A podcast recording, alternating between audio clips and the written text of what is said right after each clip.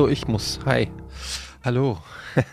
Herzlich willkommen zu Verbrechen ohne richtigen Namen. Kurz vorn ähm, dem True Crime, dem einzigen True, True Crime Podcast der Welt mit fantastischer Besetzung, namentlich Alice Westerholt. Hallo. Hallo. Georg Zahl. Hallo. Und Jochen Dominikus. Hallo. Mein Name ist Etienne D. und wir hören uns nächste Woche wieder. Tschüss. Macht's gut. Tschüss.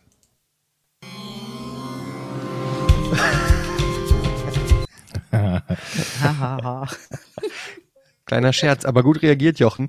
Ja, hey, na ihr Schatzis, alles gut bei euch? Wie geht's? Wie steht's?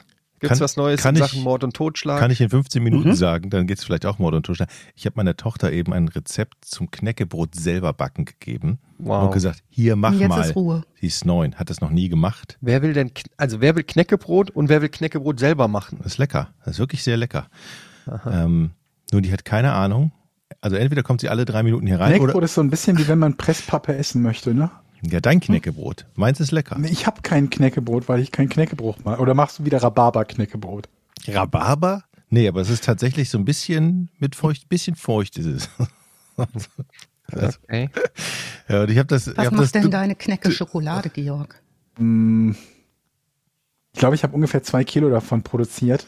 Davon waren vielleicht 500 Gramm genieß, nein, nicht genießbar, essbar. Das ist ein Viertel. Ja, Und essbar hört sich nicht nach Spaß an. es war halt weiße Schokolade mit Nuss.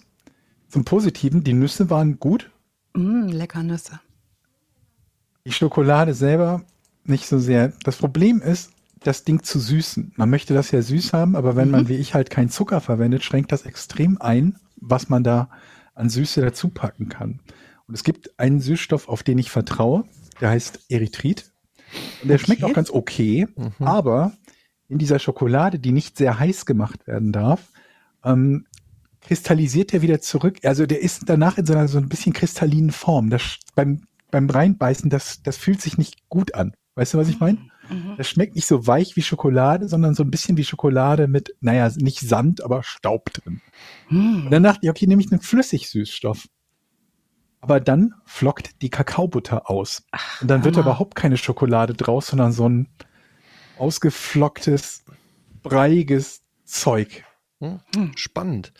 Teure, Ähm. teure Zutaten, aus denen nichts Leckeres geworden ist. Be bevor Eddie vor Spannung platzt, wie ich gerade merke. Hallo, ich nähere mich genießbarer Schokolade.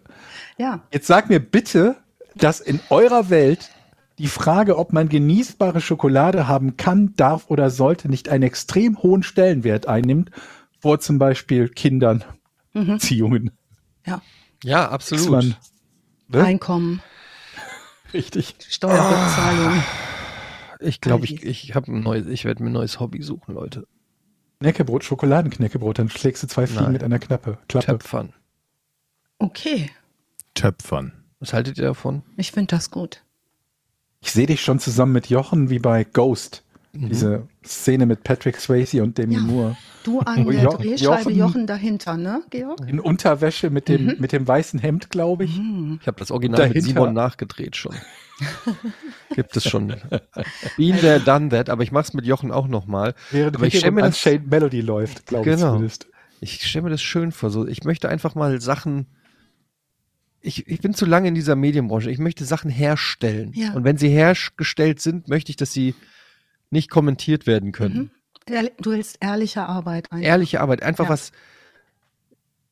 Aber ganz Einfach kurze Zwischenfrage, wurde eigentlich Demi Moore, also die, die, die, die Person, dieser, der Charakter, den sie gespielt hat, wurde die von einem Geist gefickt? Nein. Ist das implizit? Diese Fragen, die du dir immer stellst, Georg. Nein, aber die haben ja nicht. Also sie Ja, hat. wissen, also, wenn danach nicht, ich sag mal, das Zelt steht, dann weiß ich auch nicht. aber ich fände frage mich gerade, war er da schon tot, als diese Töpferszene kam? Das war das. Ja, da war hatte sie das mit dem Geist so. gemacht? Wusste Das ist eine der gute da Frage. schon, dass der tot ist? Oder dachte der Das war wieder ein der anderer? Film mit Bruce Willis. Oh, weia, Das ist eine Leute. gute Frage. War die Töpferszene, war er da schon tot? Dann finde ich die Frage nämlich durchaus berechtigt, weil aus dieser Töpferszene ist Sex entstanden. Das ist, Hm. ist wahr. Ich war mir sicher, dass er da schon tot ist, aber du, jetzt, wo du es sagst, bin ich mir überhaupt nicht mehr sicher. Ich habe den nur einmal gesehen und das ist, glaube ich, 30 Jahre her. Jochen, kannst du da was Konstruktives Nee, ich, ich beisteuern? überlege gerade nur, ob ich dann do, doch, ob ich nicht dann doch nicht zu Eddie geht, zusammentöpfern. Ja, aber Eddie ist ja kein Und Geist. trau dich, ja. Wenn, dann wäre es eines der wenigen, einer der wenigen Filme, wo jemand vom Geist gefickt wird. Ja.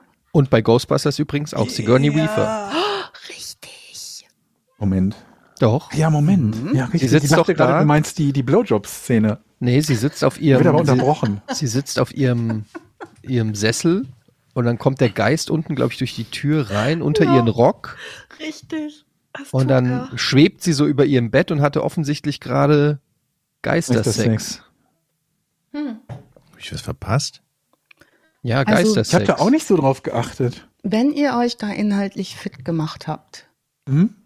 dann hätte ich da gerne noch mal eine Rückmeldung. Das hört sich wahnsinnig sympathisch an, weil also das ich werde das ja bedeuten- recherchieren Mhm. mit all meiner Macht. Danke, Eddie. Ich werde auch weitergehen und gucken, ob ich noch mehr zu diesem Thema rausfinden kann. Bitte. Es Gut. wirkt so, als möchtest du das Thema abwürgen, Alice. Nein, gar nicht. Es wird auch genau im Thema weitergehen, denn ihr Das liefert gut. mir hier Steilvorlagen vom Allerfeinsten, wie immer übrigens.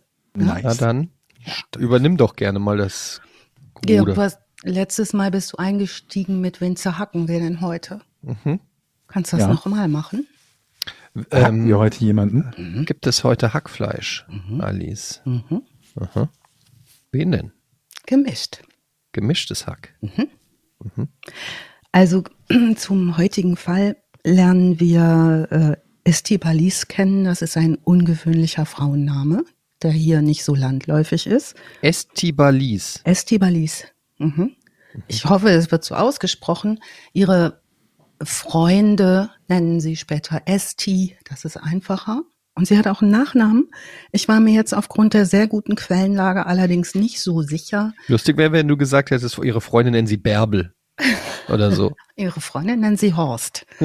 ähm, die Quellenlage ist, wie gesagt, sehr gut. Jetzt hat sich natürlich so datenschutztechnisch immer wieder was verändert in den letzten Jahren. Ne?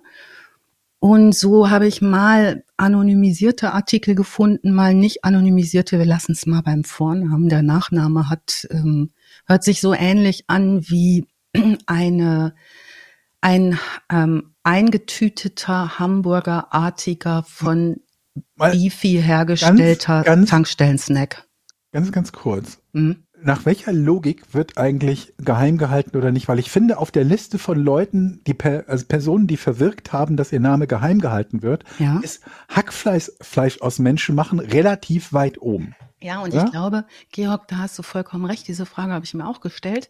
Darf ich da kurz noch mit dranhängen, eine Ja. Frage? Ja. Weil ich habe festgestellt, dass TerroristInnen gegendert wird. Ja. Und da frage ich Hm. mich auch, müssen wir wirklich bei Terroristen darauf achten, dass sie nicht sauer sind, dass wir sie richtig ansprechen? Ja, ich meine, wenn du es machst, dann musst du es konsequent machen. Wenn schon Ob du es höflich, machst, dann wieder eine andere Frage, aber wenn, Ja. musst du es konsequent Auch bei machen. Terroristen. Ja, ich würde um auch, denen nicht du, zu nahe ja. zu treten. Und du würdest dann auch zum Beispiel, wenn du jetzt an ihn einen Brief verfassen würdest oder an sie, sehr geehrte TerroristInnen, Ja, ich würdest du dann meine, du bist schreiben. eine Bombenlegerin und dann fühlst du dich halt auch ein bisschen diskriminiert, wenn da nur Terroristen Ich glaube, sind. Das wollen wir natürlich Es geht nicht. um das um, Ja. den umgekehrten Fall. Es geht ja darum, dass zu suggerieren, dass es nur Männer sind, die Terroristen sind, negativ auf alle Männer zurückfällt. Deswegen gendert man das. Nicht, weil man glaubt, dass die Terroristen sich nicht angesprochen fühlen zu Unrecht. Ja, und ich glaube, wenn man so richtig im Terroristen-Business so ist, dann willst du auch nicht nur so mit gemeint sein. Ne? Mhm. Will spezifisch angesprochen Du werden. machst das ja Eigentlich- schon so ein bisschen Attention Whoring, ne? Du kannst Stimmt. entweder mit, mit, mit, mit 18 Stripper werden, Hm? per in, oder du, ne? Oder Terror. Finanzbeamter. Ja, aber das ist jetzt nicht so ganz rebellisch wie Terrorist oder Ja. Terroristin. Okay. Ja. Aber ich glaube, bei Schulshootern können wir einfach bei männlich bleiben. Ja, ich glaube, kennst du noch den Song I Don't Like Mondays? das war Das ein ist doch eine- Mädchen. Mädel. Ja, Okay, aber das ist dann die eine von Ja, es sind tausend viele. Fällen. Es sind definitiv nicht viele. Okay. Ich äh, nehme mich wieder zurück und halt die Fresse. Tschüss. Heute gibt's äh, diese, diese Frau, die wir heute kennenlernen, die bewegt sich in Österreich. Das ist schon das zweite Schon Mal in wieder kürzester Österreich. Zeit. Und Kommt doch sonst erfinden- niemand Böses her. Ja, der vorletzte Fall war ja ein Vorschlag von unserem Steady Philipp. Ganz herzliche Grüße, der sich nochmal bedankt, dass wir seinen Vorschlag angenommen haben. Und äh, der bietet sich an, wenn wir unseren Betriebsausflug nach Wien machen. da wohnt er nämlich. Ähm, das macht, da macht er uns den Touristenführer. Schöne Stadt. Ja, da, gute Idee, dass er den Führer macht. Ja. Absolut. Jedenfalls ähm, eine Quellenlage super österreichische Presse jede Menge, viele Quellen, ähm, Tagespresse, Berichte aus Prozess. Es gibt eine Autobiografie und einen Roman über die Dame. Es gibt auch ein sehr, sehr frühes Stück von Joe Bausch, der euch vielleicht was sagt zu dem Fall. Ähm, ich steige ein. Estibalis C. wird geboren am 6. September 1978 in Mexiko-Stadt. Okay, das ist noch nicht so lange her. Nee. Jünger als wir. Nee, so alt wie Etienne, ne? So ungefähr. Du bist 79er Jahrgang, oder? Er soll. Georg, das fragst du mich jedes Mal. Mhm. 78, Dezember 78.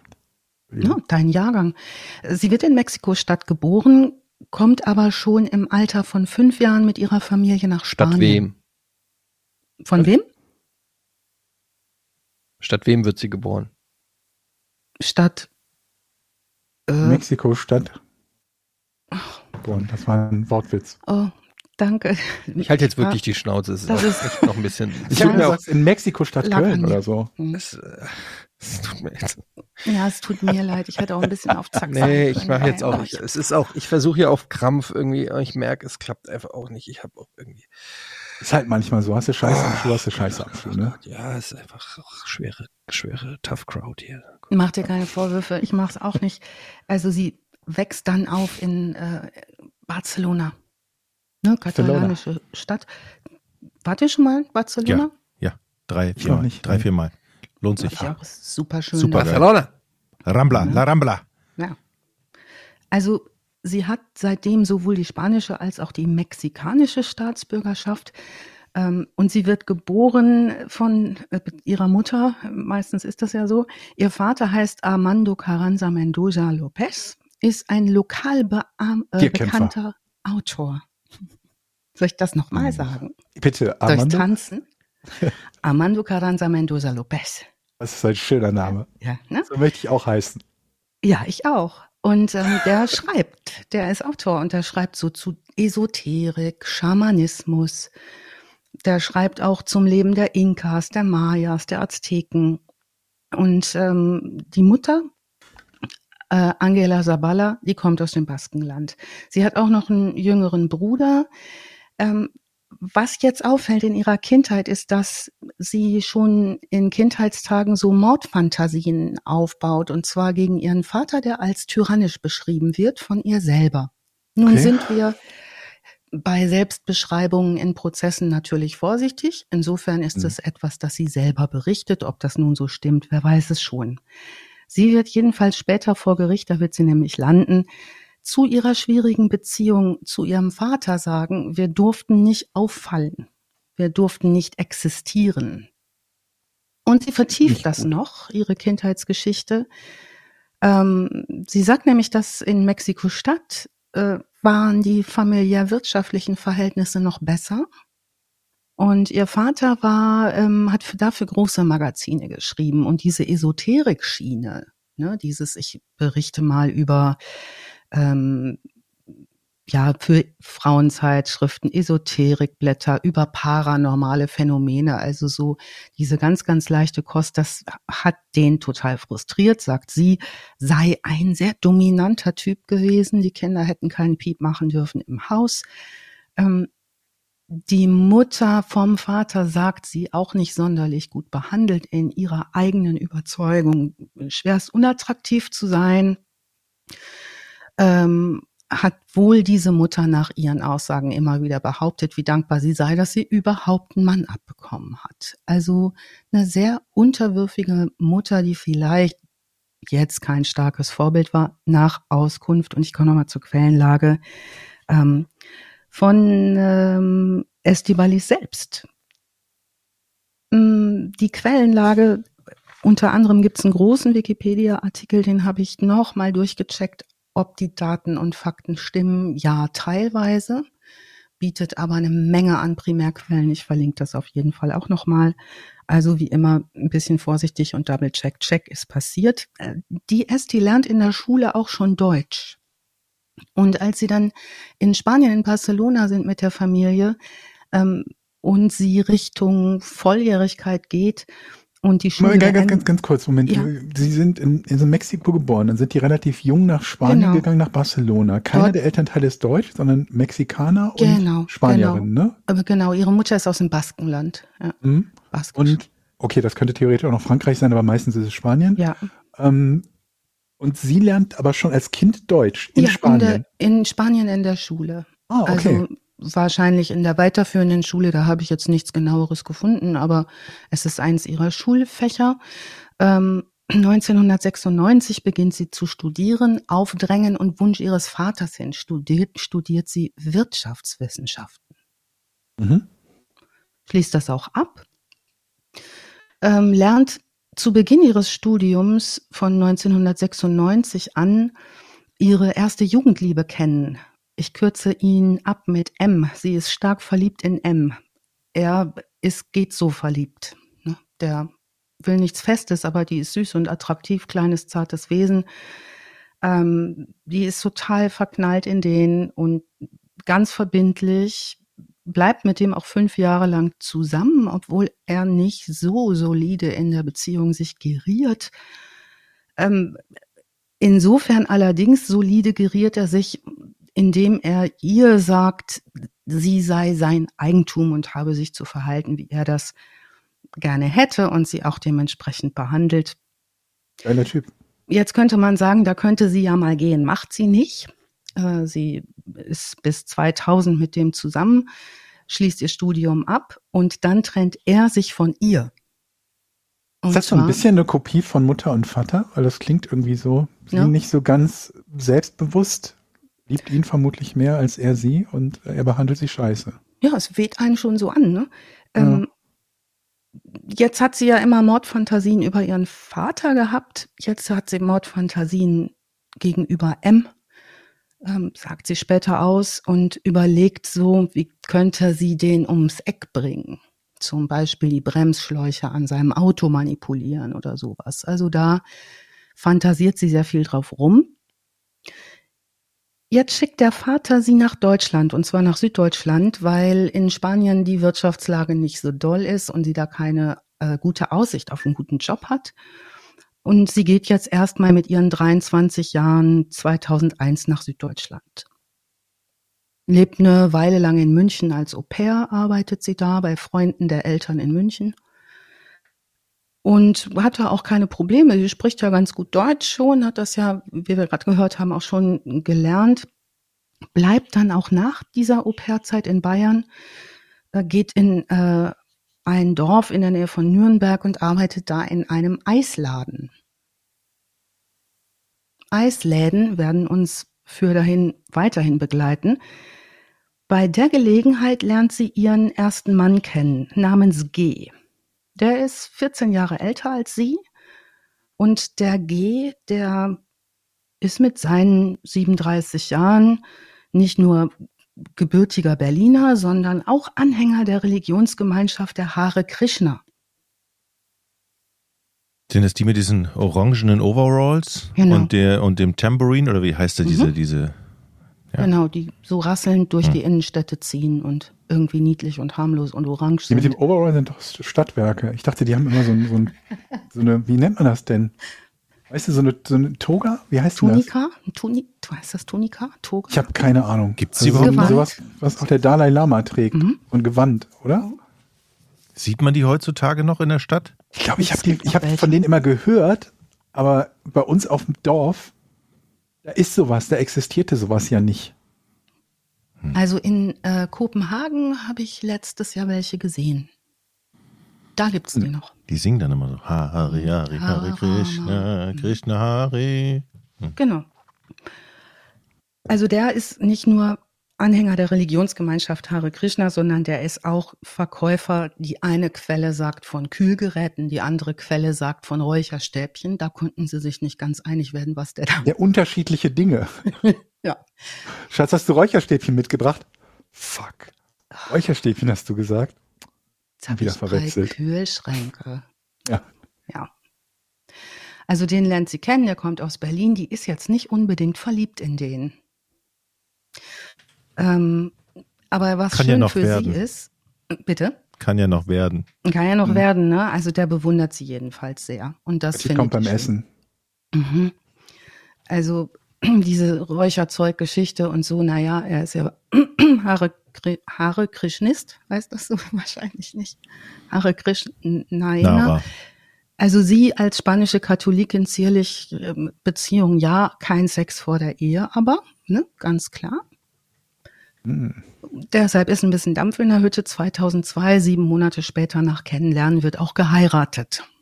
Ja, Wenn- da ist ja auch nicht Druck auf dem Kolben sonst, ne? Genau, also Sex geht jetzt, sie verhütet, nimmt die Pille, hat aber einen starken Kinderwunsch und nimmt sich auch schon vor, Pille so schnell wie möglich abzusetzen. Also das wird sich durchziehen. Die beiden ziehen jetzt um aus Süddeutschland nach Berlin. Ihr Plan ist, sie will perfekt Deutsch lernen, ist jetzt in Berlin so eine Sache, ne? Also perfekt Deutsch spricht hier keiner, aber ähm, geh Dürfte jetzt. die Stadt mit dem, mit dem höchsten Fremdsprachenanteil sein, vermutlich in Mhm. Deutschland, oder? Ja, würde ich auch meinen. Also G jedenfalls meldet sich jetzt erstmal arbeitslos. So, hängt zu Hause viel rum, also ist stark präsent im häuslichen Bereich, sag ich mal vorsichtig. Das ist sehr positiv formuliert. ist äh, stark präsent im häuslichen Bereich. Erinnert ihr euch an den Souterrain. Anfang, wo ich so sympathisch fand, wenn jemand ein Geist ist? Ja, also äh, Hat damit Wieso? vielleicht zu tun, dass ich mir das schön vorstelle, wenn einer nicht in vivo rumhängt im häuslichen Bereich. Das nervt sie jedenfalls. Also deutlich sind die Flitterwochen vorbei. Er fängt an, an ihr rumzunörgeln. Der redet die klein, ne? Der ist viel zu Hause, weiß alles besser. ich hasse solche Leute übrigens.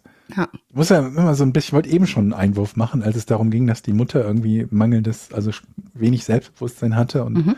in was für Beziehungen sich Menschen halt als Folge dessen begeben, weil sie halt kein Selbstwertgefühl haben. Ne? Ja. Und das tut mir immer mega leid. Also egal, wer das in welcher Beziehung ist, aber so ein, so ein Ungleichgewicht in einer Beziehung, wenn Menschen sich nicht auf Au Ich habe immer das Gefühl, das ist wie so ein, wie mit so einem dicken Kind auf der Wippe. Mhm. Wenn das dicke Kind einmal so ein bisschen von dieser, von dieser äh, Lage verrutscht ist, dann, dann, dann wird es immer stärker. Ne? Dann Mhm. kippt es irgendwie immer stärker. Vielleicht ist es auch nur Einbildung. Ja, es geht jedenfalls schön weiter in diese Richtung. Also sie jobbt, ne, geht in der Eisdiele arbeiten wieder. Jetzt geht das in jeder Kleinigkeit, ne? Der mockt an ihr rum, ihr Deutsch ist nicht gut genug, dann findet er, die ist zu dünn, ne? Während er immer dicker wird. Auf der Arbeit läuft's auch nicht so rund. Sie ist da mm, an einen Boss geraten, der auch rummäkelt und rumnörgelt. Sie macht Fehler, fühlt sich ausgenutzt, fühlt sich unterbezahlt. Ähm, und was jetzt auch schon bald nach der Hochzeit passiert, ist, dass G, der ja nun diese andere Seite von sich zeigt, nachdem er angefangen hat mit, wir kennen das als Lovebombing und so, erste Zeit ganz toll. Nun diese Wollen wir mal kurz sagen, was, was Lovebomb, wir haben es neulich schon mal erwähnt, Mhm. das kennt, glaube ich, nicht jeder. Lovebombing äh, ist eine eigentlich Manipulationstechnik, wo in der ersten Zeit, in den ersten, ich sage mal, zwei, drei Monaten von Beziehungen äh, alles über die Maßen toll ist, ne? Und jemand dann den Partner, der durchmanipuliert werden soll, zuschüttet mit Liebe, um der den hängt dann voller Geigen und so. richtig, um den dann, wenn er sich verbindlich gemacht hat, zu demontieren Ist auf das- die ein oder andere Ist das immer eine bewusst, immer bewusst oder kann das auch unbewusst sein? Ich würde sagen, teils, teils. Kommt drauf Moment, an. also ne? Am, aber an, am Anfang einer Beziehung ist doch immer alles. Mhm. Ja, genau, man, das, deswegen muss man es halt abgrenzen. Du kannst jetzt nicht sagen, nur weil jemand einfach ein Genau. total romantischer Typ ist und tolle Sachen macht, ist das jetzt Lovebombing. Und das, Mhm. deswegen wird es auch manchmal ein bisschen inflationär belu- benutzt. Das stimmt, das Er- ist er- eins dieser Ja. Schlagworte. Ne? Also Ja. als Technik wird das unter anderem, letztes Mal hatten wir es ähm, im Zusammenhang mit Sekten. Ne? Mhm. Es, letztlich geht es um Beziehungsaufbau und starken Beziehungsaufbau. Und Abhängigkeiten Oft wahrscheinlich. auch bei so, so Heiratsschwindlern und Sachen, die in Genau. die Richtung geht, dass Mhm, man jemandem okay. halt, gerade wenn das Menschen mit einem relativ geringen Selbstwertgefühl sind, das Gefühl gibt, der tollste Mensch der Welt zu sein und Genau. erstmal nichts kritisiert und alles ist toll. Genau. Und dann nutzt man das halt, diese, diese Macht, die man dadurch gewinnt, weil das dem Menschen halt so gut gefällt, Ja. so behandelt zu werden, Das nach und nach meine aus. Frau mit mir gemacht. Siehst du? Und jetzt, Dann nutzt jetzt man das halt- sitzt du in der Tinte. Nutzt man das halt nach und nach aus und es geht halt in die Richtung manipulativ und kontrollierend. Das ist halt der wichtige Mhm. Teil. Ja. Wenn jemand einfach nur immer nett ist und dich immer toll behandelt, dann ist das halt kein Lovebombing, sondern jemand, der dich liebt und toll behandelt. Ja, und dem, dann gibst du mir bitte dessen Telefonnummer, ja? Also ich habe Ja. das Gefühl, ich wurde gelovebombt. Ja. Das kann gut sein. Und wie ist es Anfang- jetzt? So? Ja. Am Anfang wurde noch die Toilettentür zugemacht. Solche. Das sind so kleine, kleine Kleinigkeiten, wo du merkst, okay. Früher hieß es so, ich habe dir was zu essen gemacht, jetzt so kannst du auch selber machen. Mhm. Hier Essen ist noch im Laden. Mhm. Das, das fängt, so fängt es an wahrscheinlich mit dem Lovebombing nach 16 Jahren oder 17. Wurst im Kühlschrank, Butter ist im Kühlschrank, Ja. Knäckebrot hat das Kind gemacht. Exa Weiß, wie es funktioniert, ja. ne? Irgendwann heißt es so, nee, ich habe keine Schokolade gekauft, weil du fett wirst. Mhm. Früher hatte ich die Ferrero Rocher- am Nachttisch. Und das wird Ja, dann es ist, so musst, du musst es subtiler Fürsorge. machen. Du musst, musst halt sowas sagen wie, meinst du, dass das Kinder-Country jetzt wirklich eine gute Idee für dich ist? Mhm. Du kannst das essen. Kannst du meine natürlich nicht, essen. ich meine Klar, aber die Leute, denen ich auf Instagram folge, die essen das nicht. Mhm. nicht. Und ich meine, die sehen auch nicht so aus wie Ja. du. Okay, ich halte mich wieder zurück. Tschüss. Nein, bitte immer rein mit den wichtigen Fragen, Okay, denn Georg, ja. du hast vollkommen recht, das wird inflationär benutzt, wie so viele Begriffe. Ne? Ja, ist Gaslighting ist auch so ein Wort. Also nur, dass So. jemand dich anlügt, ist noch kein Gaslighting, ne? Aber Also da, da kommen wir wir- später zu. Wir hätten schon ganz gerne die Merkmale dafür auch, ne, wenn wir das Wort benutzen und die bieten sich ja an. Also der ist verbal und auch physisch übergriffig mit Toller ihr Typ. Und ähm, nimmt ihr auch noch alles Geld ab, was sie als später ist sie dann als Kellnerin unterwegs verdient. Ähm, irgendwann will sie weg, findet das nicht mehr so cool, dann nimmt er ihr die Papiere ab, so, ne, dass sie nicht Das wollte ich gerade anmerken. Hatte ihr auch Pass oder so abgenommen? Weil Ja. irgendwie bei ausländischen Beziehungen, also wenn ein Mensch äh, in der Beziehung aus dem Ausland kommt, habe ich das schon tatsächlich auch im Umfeld meiner Eltern kennengelernt. Da war eine Frau, die einen Mann kennengelernt hatte und sich in ihn verliebt und er hat sie auch ganz, ganz toll behandelt. Mhm. Dann sind die nach Süd Südafrika umgezogen. Beide keine Südafrikaner oder so, beides Europäer. Ähm, sie kam aus Osteuropa nach Deutschland, hat ihn Mhm. irgendwie hier kennengelernt. Er kam aus Italien und ähm, dann eskalierte das tatsächlich so weit, dass er ihr halt den, den, den Ausweis abgenommen hat, damit sie nicht, äh, ja, in Anführungsstrichen fliehen kann. Gott sei Dank ist das gut ausgegangen. Sie ist Mhm. halt dann nach Deutschland zurückgekehrt und hat sich da dann ein neues Leben aufgebaut. Gott sei Dank. Diese Also- Geschichten enden halt selten gut. Ne? Ja. Die enden meistens bestenfalls geht so. Mhm. Aber jemand, der, der dich ins Ausland quasi verschleppt, was zum Teil halt auch so ein bisschen so einen iso isolierenden Charakter hat. Ja. Weil du verlierst ja erstmal alle nahen Kontakte. Und damals, wir reden jetzt hier von dem Fall, das war 80er Jahre, da hast du halt nicht über WhatsApp dich auseinandergesetzt und unterhalten, da hast du halt ein Ferngespräch als Mittel der unmittelbaren Kommunikation gehabt und das war unbezahlbar. Das hat halt irgendwie drei Mark oder so pro Minute, ich weiß es gar nicht, unfassbar teuer. Und sonst blieben dir halt Briefe. Das heißt, die Menschen waren damals auch viel leichter isolierbar. Das ist natürlich in Zeiten von Smartphones, jetzt sind wir so im Jahr 2002, 2003, 2004, ähm, nicht mehr so leicht möglich. Mhm. Was aber auffällt, ist, dass sie auch in der Arbeit an Menschen gerät, die irgendwie dominant mit ihr sind. Ähm, dieser Vorgesetzte wird sie später vor Gericht aussagen, in ihrer Eisdiele, in der sie arbeitet, verweigert ihr, auf die Toilette zu gehen und solche Geschichten. Ob das nun stimmt, wissen wir nicht, aber sie beginnt jetzt auch Rache- Rachefantasien gegen diesen Chef zu entwickeln. Also man kann später auswerten, dass sie auch im Netz recherchiert, wie man äh, ein Geschäft niederbrennen kann, zum Beispiel. Ne? Also Der Warmabriss. der sogenannte. Im Frühjahr 2005 äh, ziehen die beiden um nach Wien. Und jetzt sind wir von Berlin nach Wien. Ich bin leicht abgelenkt. Georg kämmt sich nämlich den Bart. Das sieht ja total professionell aus. Es war ein bisschen, bisschen ver, verhakelt so. Also könnte man jetzt über dich sagen, du hast einen Kamm in der Tasche und kannst La Paloma pfeifen, ne? Ich verstehe die Referenz nicht, aber theoretisch ja. Na, über Leute, die nichts können, sagt man doch kein Kamm in der Tasche, aber La Paloma pfeifen. Kennst du den nicht? Hab ich noch nie gehört, Nee? gefällt mir aber. Ihr seid doch Hamburger Schön. gewesen. ja. Naja, also kein Kamm in der Tasche, aber La Paloma pfeifen, das ist deutlich ihr Mann, ne? Der ist jetzt mit ihr in Wien. Dort machen die beiden einen eigenen Eissalon auf. Und die nennen den Venus. Mhm. Und zwar machen die den auf im 12. Wiener Bezirk. Ähm, das ist ein Arbeiterviertel. Ähm, dort ist dieser Laden Venus in der Ostwaldgasse im Bezirk Meidling. Und ähm, G beteiligt sich an diesem Laden mit einem höheren Geldbetrag. Also der macht eine Geldeinlage. Mit der Eröffnung geht also sowas wie ein, ein Traum von, von der Estibalis in Erfüllung, sich selbstständig zu machen. Jetzt, was aber auffällt, ist, dass der Mann wiederum deutlich zu Hause präsent ist. In wo zu Hause erfahren wir gleich. Ähm, der entwickelt jetzt als Hare Krishna-Anhänger interessanterweise einen großen Hang zu Waffentechnik. Der beginnt sich unheimlich für Waffen zu interessieren, der sammelt die auch, ähm, spielt super gerne so Ego-Shooter-Geschichten. Wir begründen da jetzt mal nix, weil das ist ja meistens Schwachsinn, aber der sitzt viel zu Hause rum. Ne, vorm Rechner, sammelt Waffen, macht sich da schlau. Die mieten jetzt auch so eine Wohnung, kann man kaum sagen. So viel Kohle ist nicht da. Nebendran gibt es so ein Zimmer, das sie zu zweit anmieten. Dieses Zimmer, was sie anmieten neben dem Eissalon Venus, das ist gleichzeitig Lagerraum für die Eisdiele und Büro für die Eisdiele und Wohnung für die beide. Und er nimmt jetzt auch deutlich an Körperumfang zu, also da scheint nicht so ganz viel Platz zu sein.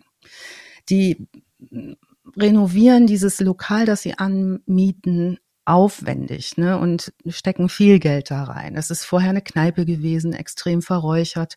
Nachbarschaft ist eigentlich ganz froh, dass da eine Eisdiele reinkommt. Die wird auch gemocht von den Nachbarn, das sagen die später auch aus. Die ist jetzt 27, die beschreiben die als liebe Frau, aber auch als standfest, wenn es ums Geschäft geht und wenn es um den Euro geht.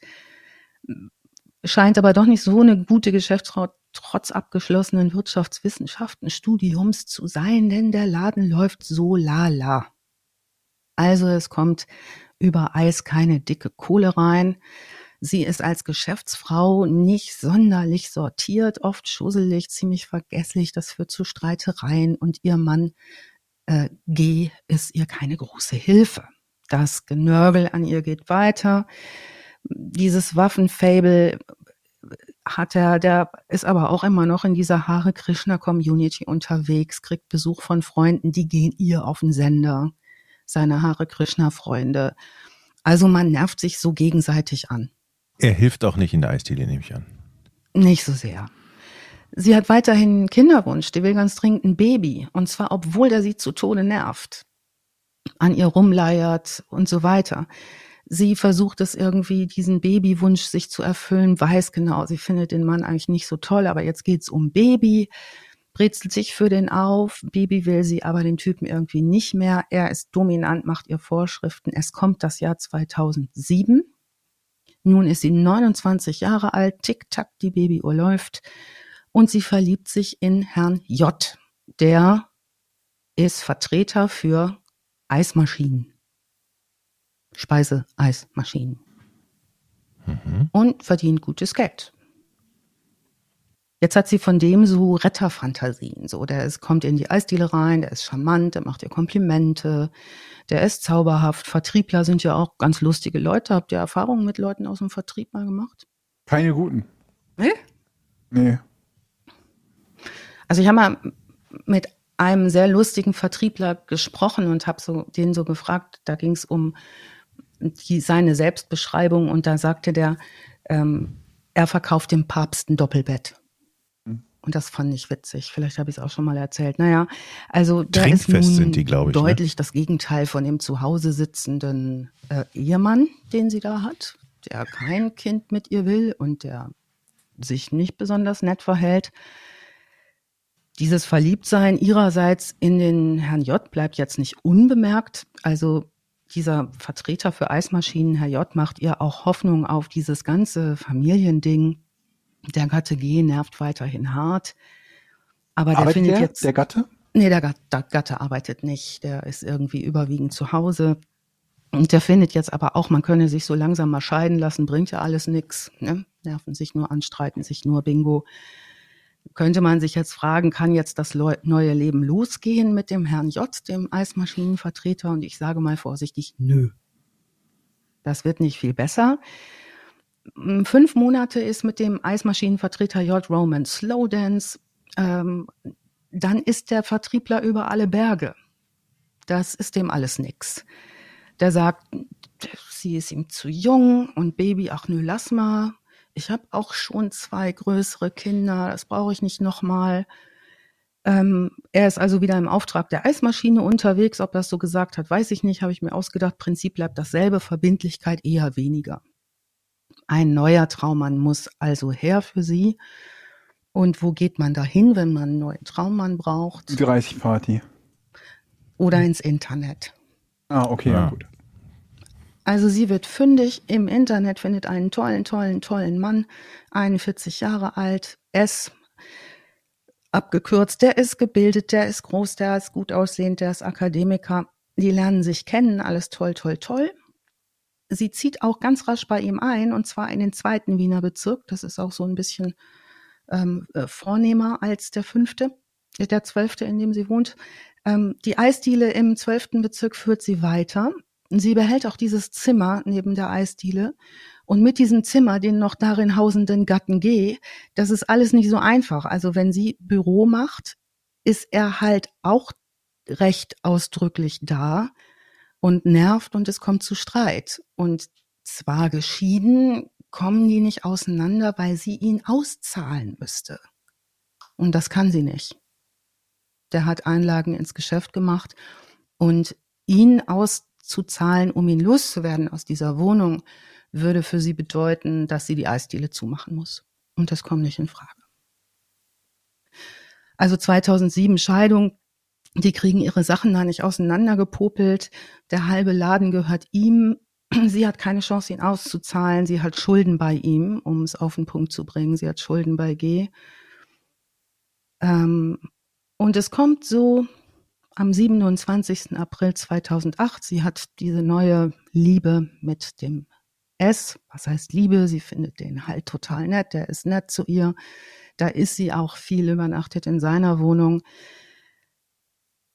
Hat diese im Situ in diese Situation in der alten Wohnung im Nacken und immer noch diesen G. Und am 27. April 2008 beendet Estibalis ihre Arbeit im Eissalon geht in die Wohnung zurück, in die gemeinsame noch leider, und trifft da auf G. Es kommt dort zu einem Streit. Ihr nunmehriger Ex-Mann beleidigt sie. Sie sagt, er schikaniert sie im Verlauf des Abends stundenlang und äh, sie möchte das gern beenden.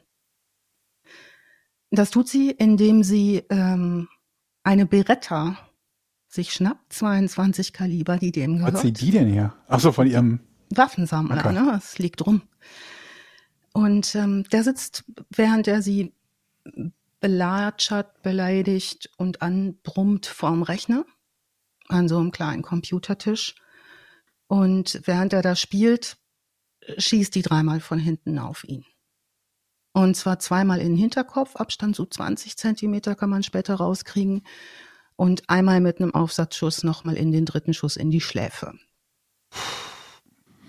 Ich wollte doch nur mal sicher gehen. Das hat sie getan und G fällt vornüber auf die Tastatur.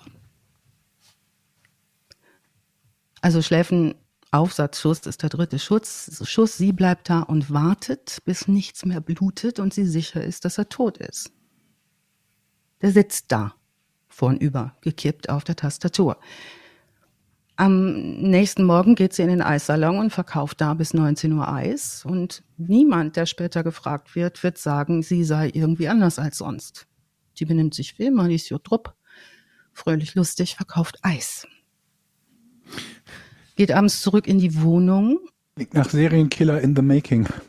Vor allen Dingen stelle ich mir gerade vor, wenn der gerade mitten im Online-Game ist, ne? Ah. Irgendwie haben, Oh, der ist, hat gerade wahrscheinlich, heißt es ja immer so schön, Internetprobleme oder Connection Lost. Also, wenn du gezockt hast. Zack, tot auf der Tastatur, der Kerl. Ja, und da sitzt er immer noch, als die abends in die Wohnung geht. Die betrachtet das auch so, entscheidet sich dann aber zu S zu gehen, zu ihrem neuen Traummann, den sie da im Internet kennengelernt hat, wechselt die Wohnung und lässt die Leiche ihres Ex-Gatten mehrere Tage auf diesem Sessel sitzen. Der Typ ist zwei Meter groß und schwer übergewichtig. Also ist schon ordentlich. Sie, ihr ist jetzt auch klar, das kann, die kann ihn da jetzt natürlich nicht einfach sitzen lassen. Und diese kleine zarte Person überlegt sich, das wäre günstig, sich reinen Alkohol zu besorgen, den zu übergießen und zu verbrennen. Okay. Okay, ja. In der Wohnung. Mhm. Jetzt brennt Alkohol nicht bei einer extrem hätte- hohen Temperatur. Richtig?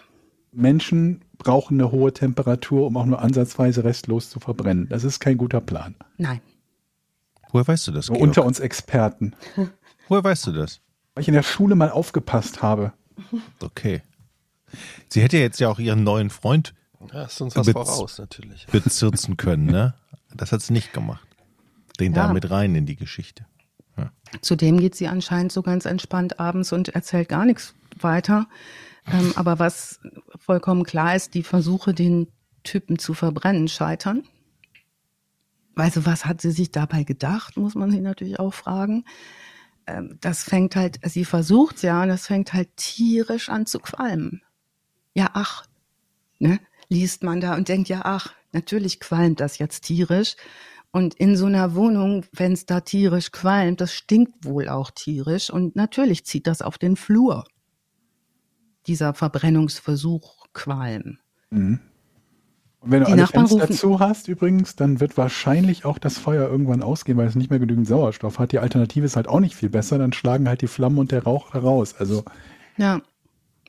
Also so weit kommt das gar nicht zu schlagenden Flammen. Das qualmt halt nur unglaublich. Die Nachbarn rufen die Feuerwehr. Die Feuerwehr geht zu ihrer Wohnung. Sie macht die Tür so einen Spalt auf und sagt, sie hat also beim Kochen gerade ganz wild was anbrennen lassen. Also ganz wild ist ihr was angebrannt. Und die können auch gar nicht in die Wohnung gucken und sagen, okay, alles haben sie es im Griff und so, ja, ja, und ziehen wieder ab. Also Esti Balis, genannt Esti, kippt jetzt Wasser auf die Leiche zum Löschen. Was dann noch so vor sich hinkokelt. Das ist eine Riesensauerei. Außerdem ist jetzt Ende April und es wird draußen schon wärmer. Im Wetterbericht hört man dann immer zu warm für die Jahreszeit. hört man das nicht immer? Ja, also was jetzt chemisch passiert, ist, dass Wasser und Körperflüssigkeiten sich vermischen. Das ist nicht gut. Und das beginnt jetzt zu stinken. Das heißt, es wird so ein Verwesungsprozess angeheizt. Der G sitzt immer noch sehr tot auf seinem Sessel vor dem Rechner am Computertisch. Der Gestank zieht ins Treppenhaus. Moment, wie lang? Wie, wie, lang sind wir jetzt seit, also man verwest ja nicht instant. Das dauert ja schon ein bisschen. Wir sind bei fünf Tagen. oh, uiuiui. Also wir erinnern uns, ne? Die Wohnung ist eine Wohnung, Büro und Lager für die Eisdiele. Ein Zimmer. Und neben dem Computertisch steht was? Könnt ihr euch vorstellen, was, wenn das auch Die ein Lager Eismaschine? Nee. Fast eine Tiefkühltruhe. Hm. Da sollte man Ich ahne, was drauf jetzt kommen. kommt. Ich ahne, was jetzt kommt. Ja, also wie praktisch. Da will sie den jetzt reinhebeln. Die ist aber selbst, wie gesagt, sehr klein und zierlich und das klappt nicht. Deshalb fährt sie jetzt in den Baumarkt, pragmatisch wie sie ist, und kauft so einen Hydraulikheber, Ein Ach, Heber. Hydraulikheber. Was denn das? Mhm. um den hoch zu hydrauliken, wie so ein Wagenheber. Um den dann rüber zu, Nicht eine Stichsäge? Bitte? Nicht eine Stichsäge? Später dann. Okay. Also, ähm, Hydraulikheber. Ich kenne ja, sowas als Kran. Also das hatten wir im, im, äh, im Altenheim, wo ich Zivi gemacht habe. Halt so Ja. ein kleiner Kran, der so wie diese, kennst du diese Beistelltische für Krankenhausbetten, die man so Ja. unters Bett schieben kann? Das hatte dieser Kran halt auch. Und dann hast du halt so ein, ja, so, eine, so, ein, so ein, wie nennt man das? So ein, so ein Gurtsystem gehabt, wo du jemanden dann angeschnallt hast, Mhm. und hast den Rauch hochgehebelt und dann konntest du den durch die Gegend fahren. Aber ich glaube nicht, dass man das statt in den den Baumarkt Baumarkt kriegt. in Pflegebedarf gefahren, ne? Oder? Ist bestimmt auch unfassbar teuer, sowas. Ich glaube nicht, dass sie das Geld gehabt hätte. Naja. Also sie kauft jedenfalls diesen Hydraulikheber und wie du schon vermutest, Georg, funktioniert das nicht, der geht kaputt unter dem Gewicht dieser Leiche. Jetzt geht sie wieder in den Baumarkt ähm, und kauft eine Kettensäge. Und zwar kauft sie diese Kettensäge inklusive Beratungsgespräch, wie die funktioniert. Die lässt sich durchberaten. Mhm. Der Mitarbeiter wird später aussagen und angeben, er habe ihr zum Abschied einen Schutzengel gewünscht, weil er sich irgendwie dachte, so eine kleine, zierliche Frau und so eine riesen Kettensäge, ei, ei, ei. Also Datum ist jetzt fünf Tage nach Mord am Ex-Gatten. Es ist der 2. Mai 2008. Wir müssen uns jetzt ein bisschen erholen. Ich habe für euch die Charts von Mai 2008. Ich, Moment mal, ich habe ja eine Kettensäge zu Hause. ja, Es ist eine kleine Kettensäge, um kleine Stämme zu sägen. Ich weiß aber, wenn man da sägt, dass Ja. sehr viel äh, von diesem Baumstamm, also sehr viel Sägemehl da rauskommt. Also es, ich könnte mir, ich erahne, dass es eine große Sauerei werden könnte in diesem, Du meinst, dass eine verwesende Leiche in einer Einzimmerwohnung mit einer Kettensäge zu zersägen eine Sauerei werden könnte? Gott, Mensch, das ist eine gewagte Aber- These. Aber Jochen, dass du das sagst, weil das ist tatsächlich, das wird gleich noch ein Riesenpunkt, diese Sauerei.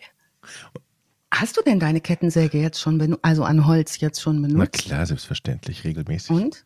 Ja, es läuft. Ja? Ist gut. Das ist aber nicht die, mit der du von der Klappleiter gefallen bist. Ne? Ja, doch, das ist die, mit der ich von der Klappleiter gefallen bin. Das Keine weiteren Fragen, Euer Ehren. Also kurz Erholungscharts. Platz 1, Madonna und Justin, Four Minutes. Ja, kenne ich. Können- Ich kann es nicht singen. Ruhig. Duffy mit Mercy auf Platz 2. Was war das davor? Madonna Was und denn? Justin, Four Minutes.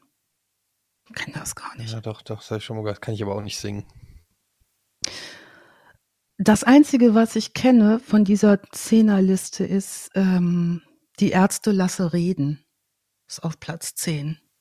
Lass die Leute reden. Ah, ja, ja, okay. Mhm. Also gut, die Charts haben es nicht so gebracht. Ne? Wir hätten vielleicht noch One Republic Stop and Stare. Kennt ihr das? Mhm. Wo waren wir 2008? Ich hatte 2008 ein schulpflichtiges Kind.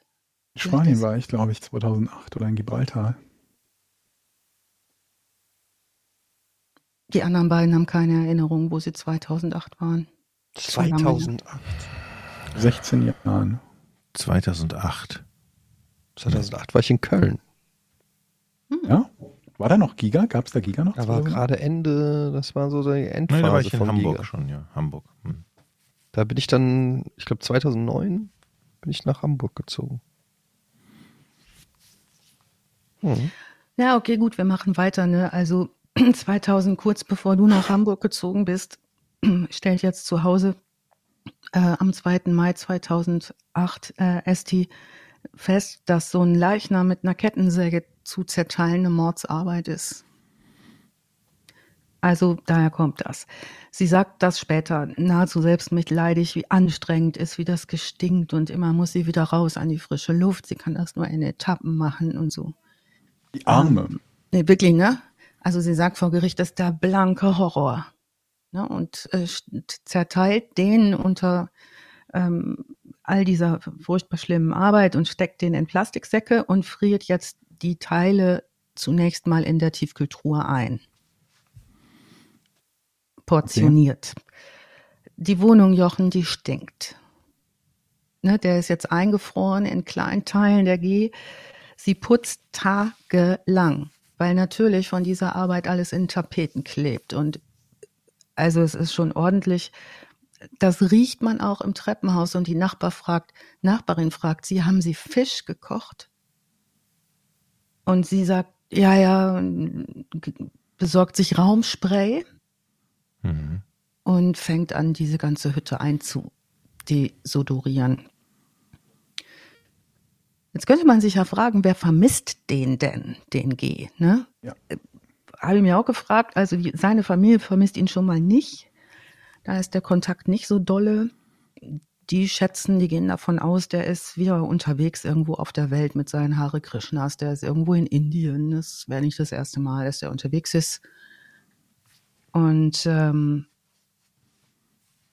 Menschen fragen auch bei ihr nach, bei Estivalis, wo ist denn der? Und sie sagt recht knapp, na, der ist abgehauen. Das wundert jetzt auch niemanden bei den Vorkommnissen der letzten Jahre, denn das hat sich auch umgesprochen, dass das da nicht gut läuft zwischen den beiden. Also sie arbeitet, als sei nichts gewesen, weiter, geht abends zu ihrem Freund S, die findet den ganz lieb und der ist ganz empathisch und naja, den findet sie nicht so männlich irgendwie, aber hey, ne, mit dem kann sie sich vorstellen, ein Kind zu bekommen. Sie wird ja dieses Jahr auch schon 30 im September. Ich meine, sie hatte jetzt nicht so die Ansprüche, wenn sie sich vorstellen konnte, mit jemandem ein Kind zu bekommen, den sie dann ermordet und zersägt, dann hatte jetzt nicht, ne? Das ist keine große Hürde, oder? Ja, also jetzt könnte man meinen, das ist erstmal schon mal keine große Hürde, apropos September und apropos Herbst. Jetzt kommt mit dem September und dem Herbst leider was Blödes dazwischen, nämlich die Wohnungskündigung. Sie kriegt ihre Wohnung gekündigt und zwar wegen Sanierung. Das ist jetzt unpraktisch. Okay. Denn in der Wohnung befindet sich ja die Tiefkühltruhe, wie wir wissen, mit ihrem Ex-Gatten drin. Hm? Der sich auch noch an den Tapeten befindet teilweise. Ja, würde, ich in, würde ich in den Baumarkt, da gibt es so praktische Rollwägelchen und da kann man die drauf, dann kann man nämlich rausrollen. Also. Ja, also erstmal braucht sie aber, ne, klar, rausrollen, aber wohin? Rollt sie den denn jetzt? Also selbst wenn sie sich da was im Baumarkt kauft. Also es, es muss ein neuer Raum her für die Tiefkühltruhe. Und da macht sie sich jetzt in der Nähe auf die Suche und sie findet ein leeres Kellerabteil unter der Eisdiele und unter dem Nebengebäude. Also der Keller zieht sich über zwei Gebäudeeinheiten und äh, sie entdeckt dann Abteil, das Abteil Nummer 6, das ist leer. Auf die und Idee, die, die, die Stücke irgendwo einzeln in mehreren Tagesetappen wegzubringen, zu verbrennen, äh, einzubuddeln, einzuzementieren, in den Fluss zu schmeißen, an die Hunde zu verfüttern, ist sie nicht gekommen. Sie wollte. Im Fluss werden sie sofort gefunden. Hunde verfüttern kannst du vergessen. Ja, jetzt komm doch nicht mit deiner. Hatten wir doch letztes Mal schon. Klappt doch nicht mit den Hunden. Ja, aber das weiß die doch schon nicht. Schwein haben oder so, ne? Und dann, sofern sie kein Auto hat, dürfte es trotzdem auch noch ziemlich schwierig okay, werden. dann verschicke ich die. Verschicken? Mhm. An wen? Geil. Man wird doch wohl irgendwie Leichenteile weg auf dieser Welt.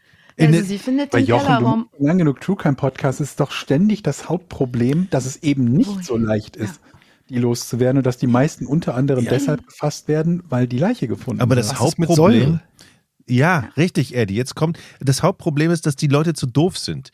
Ja. Nein, auch eine, das funktioniert. Die Leute sind doof und glauben, ich kaufe mir ein bisschen Säure und damit kriege ich eine 100 Kilo Person irgendwie zersetzt. Nein, Teile, okay. Stückchen, Teile. Folgende Idee, folgende Idee. Ich habe mir da schon viel Gedanken drüber gemacht. Okay. Also, Leiche.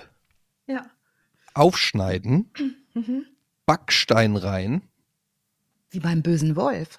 Zwei Backsteine rein, um sicher zu gehen. Zunähen. Dann aufs auf die See und versenken. Mhm. Sie ist alleine. Ja. Musst ja, du gleich halt erstmal in ein Boot bekommen, musst ein Boot kriegen, das groß genug ist, wenn irgendwo ein Meer oder ein See haben, der groß genug okay, ist. Okay, alleine, alleine, alleine, okay. Mhm. Mhm. Folgendes. Einfrieren. Mhm. Also komplett einfrieren, Minusgrade, mhm. und dann mit dem Hammer zersplittern. Pam! Bleiben ein Stückchen übrig.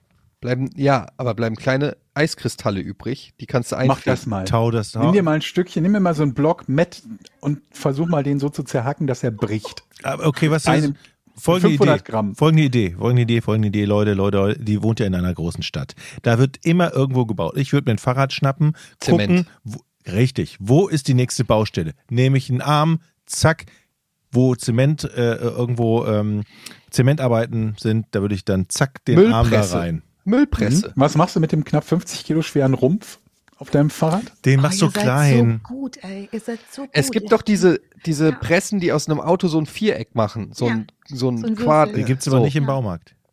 Genau. Einfach da rein, crunch, crunch, crunch. Also sie ist ja jetzt schon mal, sie hat ja schon mal dieses leere Kellerabteil unter so der schwer sein, Leute, stellt euch ja nicht so an. Venus. Ich bin, mal kreativ. ich bin deiner Meinung. Ihr seid schon total gut dabei. Die geht nämlich jetzt, hat sie dieses Kellerabteil, so jetzt hat sie diese tierische Tiefkühltruhe mit dem mega schweren Typen da, über 130 Kilo, zwei Meter groß, zerteilt zwar, aber ne, Gesamtgewicht bleibt ja da. Die geht jetzt in den Baumarkt und lässt sich Beton erklären. Aha. Jochen, Ja. hast du mir recht. Also die transportiert jetzt die Einzelteile ihres Ex-Gatten G nach und nach in den Keller und betoniert diese Einzelteile da in Blumentöpfe rein und in so eine Eisbehälter, die sie aus der Eisdiele hat. Kennt ihr die? Diese Gastronomschalen heißen die, ne? Diese viereckigen, rechteckigen Edelstahldinger. Hat jetzt aber genau Georg das Problem, Kopf und Teile des Oberkörpers, also die schweren Teile, sind in der Truhe festgefroren. Gott. Hey Leute. Hat jetzt also einen Großteil der Kleinteile des Ex-Gatten G im Keller in Blumentöpfen und Gastronomschalen einbetoniert und denkt sich jetzt, naja, schwuppdiwupp, Beton in die Truhe wird schon gut gehen. Naja, die tauen ja jetzt auch erstmal auf und verwesen wieder weiter, ne? Warum Ja. nicht anzünden? Hatte sie schon probiert, hat gestunken. Dunstabzugshaube? Ja, du brauchst halt ein extrem heißes Feuer. Das kriegst du erstmal gar nicht mal so leicht hin. Mit deinem Grill funktioniert das nicht. Eddie hat einen Bunsenbrenner für einen Garten, wo er Unkraut macht. Das wird Und gehen. dann musst du 130 Kilo Masse nahezu restlos verbrennen. Wie gesagt, nimm dir mal einen Pfund Hack und versuch das mal restlos zu verbrennen. Und dann stell dir Faktor 250 Das vor. brennt halt nicht, ne? Ohne dass es jemand sieht oder riecht und dass keiner den Transport mitbekommt. Ja. Naja, jedenfalls Wo ein Wille ist, ist auch ein Weg, Georg. Ja, also findet sie auch. Ne? Fragt sich jetzt allerdings, wie kriegt sie, weil diese Wohnung muss sie ja räumen. Das ist ja das Problem. Deshalb hat sie ja angefangen, das jetzt in dieses Kellerabteil Nummer 6 dazu alles Die zu muss ein. Kind kriegen, die muss aus der Wohnung, die muss eine Leiche entsorgen, die muss Eis machen.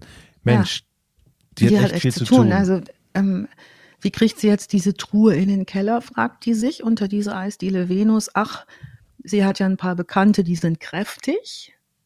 Und die fragt sie, ob sie ihr die in den Keller tragen können. Mit Leiche drin. mit einbetonierter Leiche drin. Beton wiegt ja auch ein bisschen was. Boah, dann hast also du das eine, ja, was, 250 Kilo Tiefkühltruhe? ja, also das ist was, wo du keinen Umzugshelfer der Welt irgendwie mit glücklich machen kannst, ne? Wenn du, Nee, auch für Freibier und Pizza nicht. nee, auch nicht den dicken alten Kleiderschrank von Oma, der 250 Kilo wiegt, da habe ich immer schon Geld draufgelegt. Also was denn da drin sein, fragen die sie dann auch. Das ist aber schwer. Ne? Dann sagt sie, ja, ach, sie sagt, ja, ach, Beton. Ähm, und stellt euch das mal vor, ich habe einen Bekannten, der hat einen behinderten Sohn und der behinderte Sohn, der hat da Beton reingefüllt. Also und jetzt muss sie diese Eistruhe aber mit dem Beton drin, aber aufbewahren, weil sie will die ja auf Schadensersatz verklagen. Und diese Tiefkühltruhe ist ja das Beweisstück und deshalb müssen Hm. die das jetzt in den Keller tragen. Und klar sagen die, machen wir, tragen das Ding runter, lachen so ein bisschen, finden die irgendwie auch ein bisschen witzig und niedlich. Und überhaupt niedlich sein, das kann die. Das Leben geht weiter. Also Kriegen das Ding echt runtergewuchtet? ja, die stellen ja das Wow. in Abteil Nummer 6 zu den Blumentöpfen und den Eisschalen und zu dem Rest von ihrem Ex-Gatten. Und sie lebt auch oben weiter, macht ihre Eisdiele. Ihre Beziehung zu diesem S, den sie im Internet kennengelernt hat, ist so lala. Der S, der will nämlich auch kein Kind mit ihr. Das ist schon enttäuschend schon wieder mal. Ist da noch Platz in der Truhe? Also müssen wir uns jetzt Sorgen um S machen, wäre die Frage, Jochen, ne? Wenn Ja, der, Aber das Ding ist halt, die, die war ja jetzt finanziell nicht von ihm abhängig, sondern eher im Gegenteil. Ne? Er hat ja nicht gearbeitet und äh, sie hingegen hat gearbeitet. Naja, die hatten zusammen das Geschäft. Die war insofern finanziell Ach von so, ihm abhängig, ja, als sie hm. sich nach Scheidung hätte sie ihn ausbezahlen müssen. Ne? Für die Hm, okay, gemeinsam verstehe, erwirtschaftete. Die Ehe, lieber Georg, ist eine Zugewinngemeinschaft. Wenn man keinen Ehevertrag macht, gehört allen alles zur Hälfte. Außer Kann- den Dingen, die man vor der Ehe erworben hat. Ich musste mich da mal. Mein Glück, Informieren. Okay. meine Das Freude. hat mir aber keiner gesagt mein Leben. vorher. Also machen wir uns Sorgen um S, wäre die Frage, der ist doch so nett und so empathisch und so und da in seinem zweiten Bezirk Also dieser S, der macht jetzt ohne was zu ahnen irgendwas sehr richtig, was die Dynamik dieser Frau Estibalis betrifft.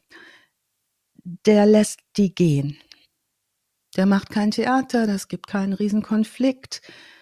Der hat nichts gegen eine Trennung einzuwenden, der lässt sie konfliktfrei ihrer Wege gehen. Gute, Es ist jetzt gute Entscheidung. 2009, ja, es ist 2009 im Frühjahr. Sie geht und ist frei, also frei bis halt auf die Leiche im Keller, aber frei. Und äh, wer kommt da vorbei spaziert in ihr Leben? Wir erinnern uns richtig an den Eismaschinenvertreter, den Vertriebler, der nach fünf Monaten abgezischt ist. Der spaziert jetzt wieder in die Eisdiele rein.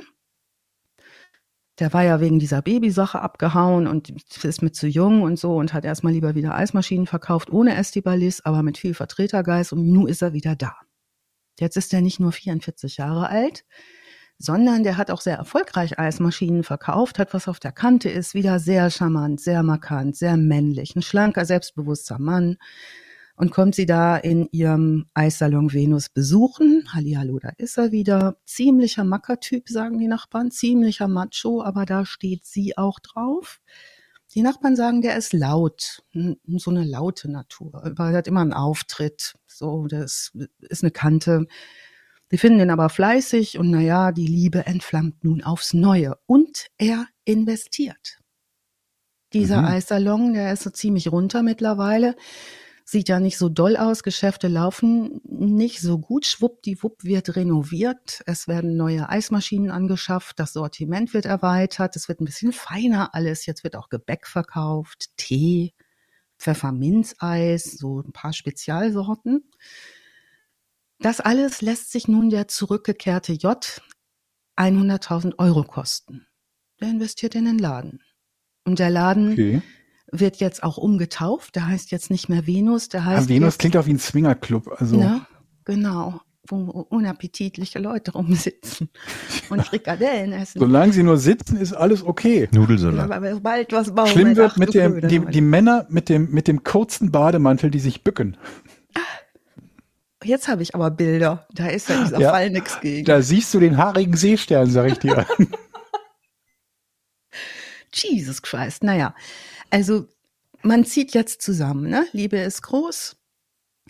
Ähm, sie trainiert und botoxt und hyaluronisiert und blondiert sich kompatibel für ihn, denn das ist auch sein Anspruch. Nase wird auch verkleinert und die mieten eine Wohnung im Viertel an. Zwei Zimmer, 63 Quadratmeter, 400 Euro kalt.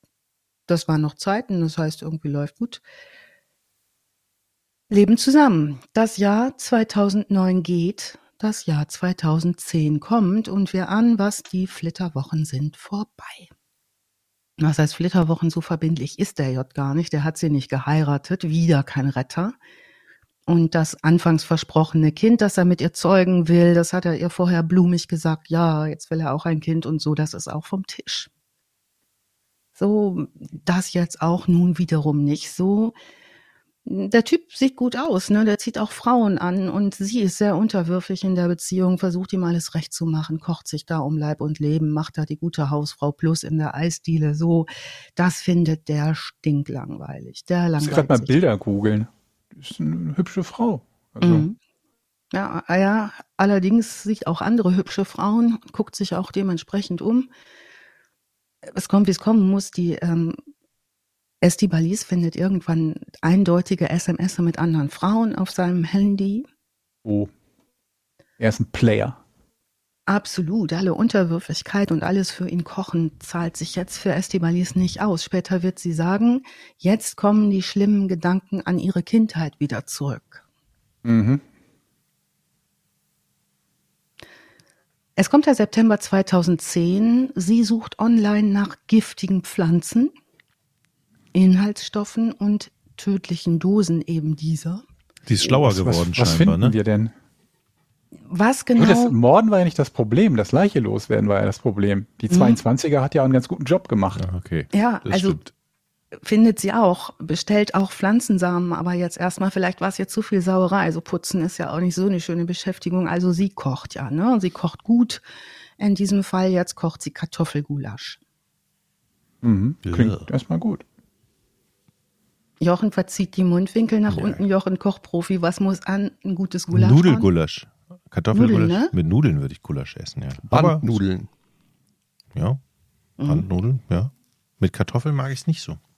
Gut. Ich mag's auch lieber mit Nudeln. Ich Aber lass sie kocht. ja weg. Ich esse einfach Nur nur, das Gulasch. Fleisch. Gulasch mit Soße. Ja, was denn? Ja. Ich esse Schnitzel auch mit mehr Schnitzel. Ja. Warum eine Beilage haben, wenn man einfach mehr Schnitzel essen kann? Wem sagst du das? Ich bin bei dir. Gut.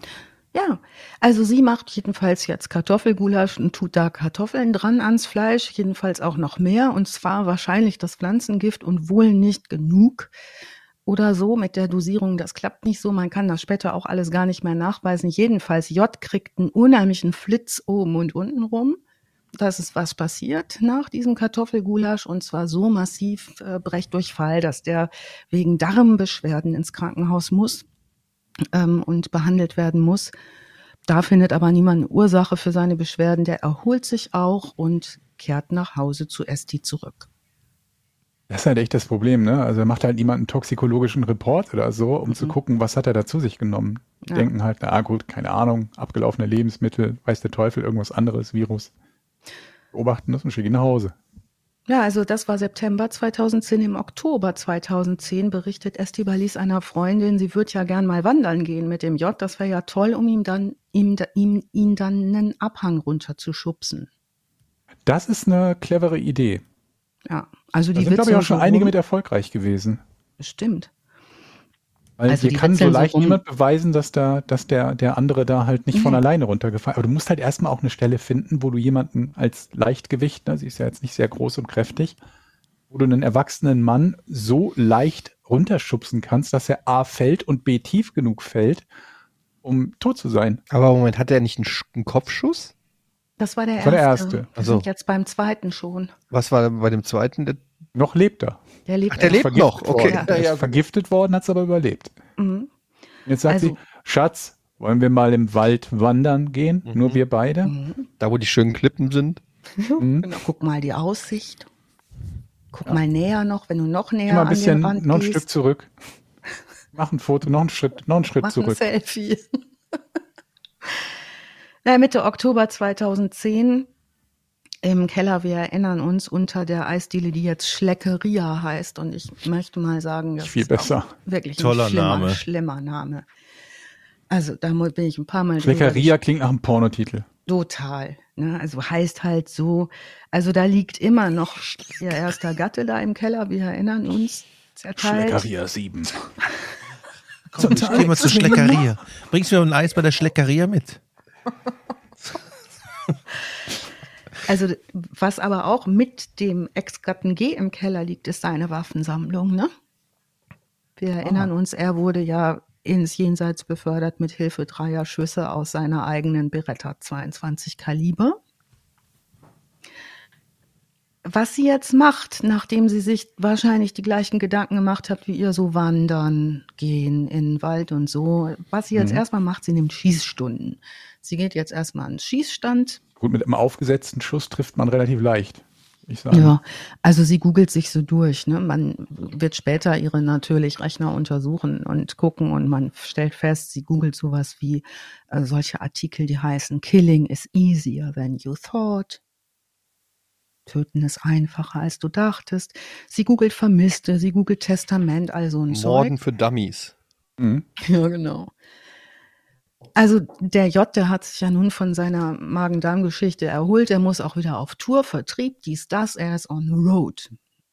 Übrigens, allgemeiner Tipp für den perfekten Mord ist, ein guter Anfang ist nicht, nach dem perfekten Mord zu googeln. Das das nicht auf seinem eigenen Account, der dann nachvollziehbar ist. Denn das ist mittlerweile easy möglich. Zu Ja, gucken, und Georg, du und ich, wo wir haben beide sehr große Angst, dass wir mal unter falschem Verdacht stehen, weil was da los auf, ist. Auf, auf jeden Fall. Ich möchte gar nicht wissen, wie viele falsche Verurteilungen es schon gab, nur weil Ja. irgendjemand True Crime Fan ist und halt geguckt hat, wie vergiftet man einen Menschen oder so. Okay, also wir beide hauen uns da gegenseitig raus, ne?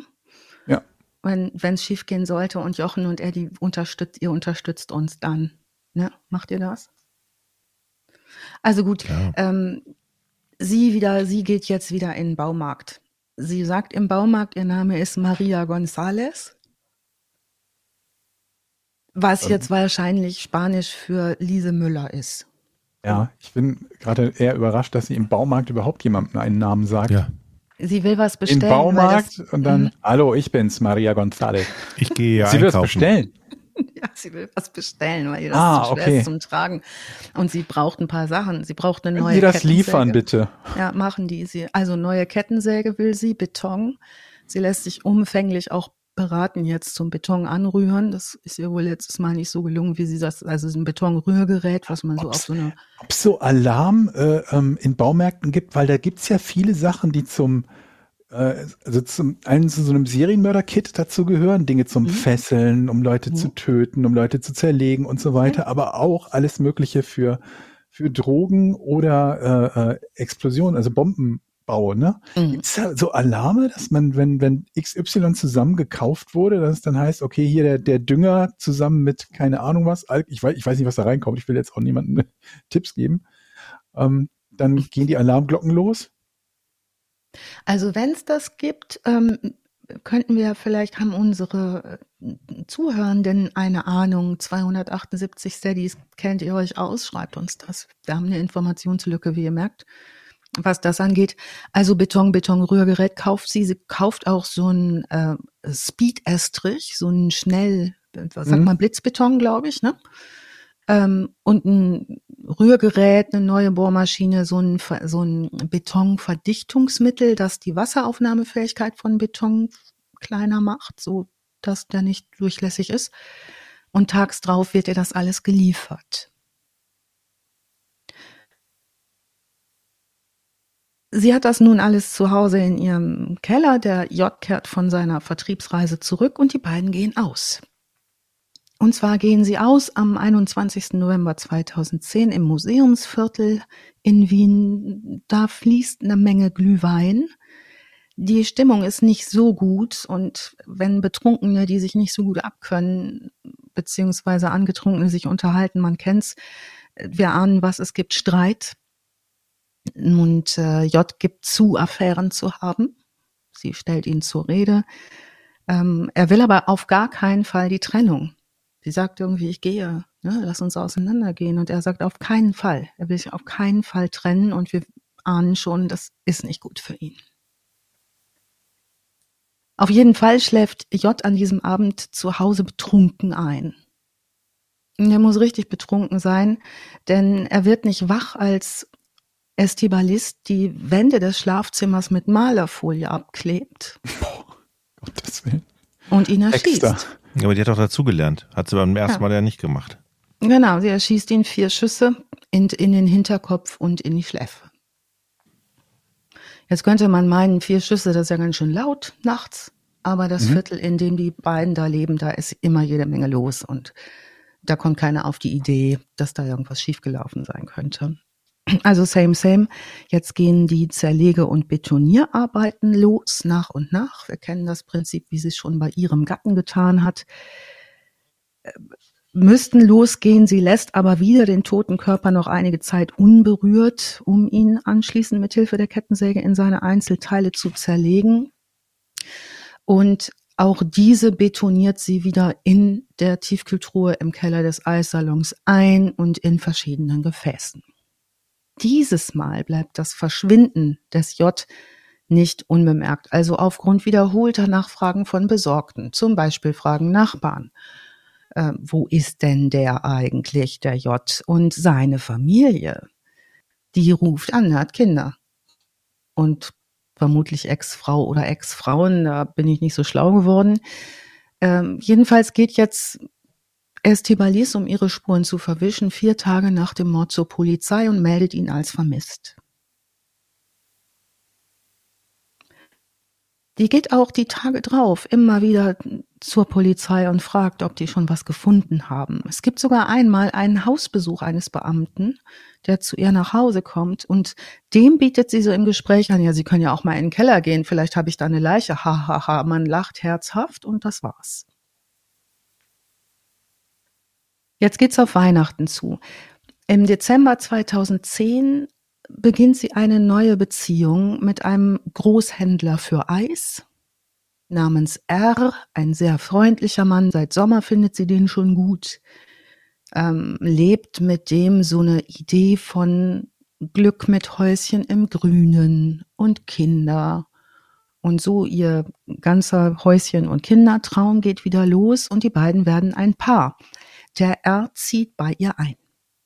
Der ist ihr nun Trost und Halt, nachdem äh, er nun auch erfährt über sie, wie übel der J ihr mitgespielt hat. Das erzählt sie, ne? wie schlimm der war und wie schrecklich das alles und nur ist er weg und vermisst und so weiter. Also der ist ihr nun Trost und Halt. Die leben so vor sich hin. Im Wonnemonat Mai 2011 ist es endlich soweit. Sie ist schwanger von R. Und das verkündet sie ihm bei einem Essen abends in einem Wirtshaus. Gleichzeitig fragt sie ihn, jetzt bin ich schwanger, wollen wir heiraten? Er sagt so relativ nüchtern, ja, können wir machen. Also wohl entfernt von Romantik, aber er sagt zu. Und nach dieser Verpackerei, ein halbes Jährchen vorher von J, ähm, hat sie nun diese frohe Kunde, Schwangerschaft, alles toppi, heiraten, das läuft nach ihrem Gusto bis Juni. Und zwar exakt bis zum 6. Juni 2011. Da entsteht im Friseursalon nebenan ein Wasserschaden. Es ist der 6. Juni 2011, das Wasser läuft in den Keller. Und zwar in das Abteil Nummer 6.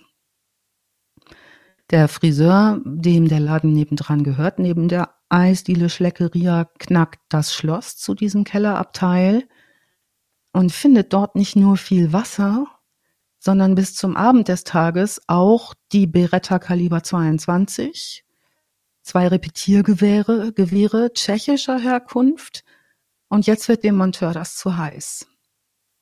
Der ruft zwei Kollegen dazu, zwei Bekannte und sagt, ich finde hier komische Sachen in dem Keller, ich brauche mal Leute, die irgendwie hm, auch ein Auge drauf haben und gegebenenfalls was aussagen können später. Einer von denen, die er dazu ruft, kratzt so ein bisschen an so Beton in so einem Topf rum. Wundert sich. Es beginnt zu stinken nach dieser Kratzerei. Das fällt deutlich auf.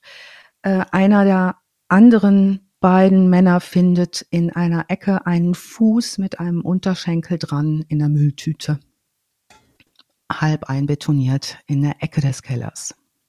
Natürlich wird sofort die Polizei gerufen und die müssen nun mehrfach laufen und diverse Leichenteile der getöteten Männer nach oben bringen. Es werden mehrere Teile von dem zweiten Lebensgefährten J geborgen. Von G findet man zunächst nur den Schädel. Am nächsten Tag, am 7. Juni 2011, wird Estibalis äh, in ihrem Eissalon von einem Nachbarn auf diese Entdeckung angesprochen. Und der sagt, Mensch, das könnte ja auch der J sein, den sie da aus dem Keller geholt haben. Niemand weiß ja, dass das ihr Kellerabteil ist. Und jetzt wird sie flott. Sie macht sofort den Laden zu, leert ihr Konto, leert ihr Bankschließfach, insgesamt 10.000 Euro, lässt sich von einer vertrauten Person ihren Reisepass und ihr Sparbuch holen und fährt innerhalb von kürzester Zeit mit einem Taxi zum Wiener Flughafen. Bekannten sagt sie, sie muss ganz schnell los. Ihr Freund R ist gewalttätig, der neue Freund, und sie müsse jetzt vor dem fliehen. Mittlerweile ist sie übrigens zur Fahndung ausgeschrieben.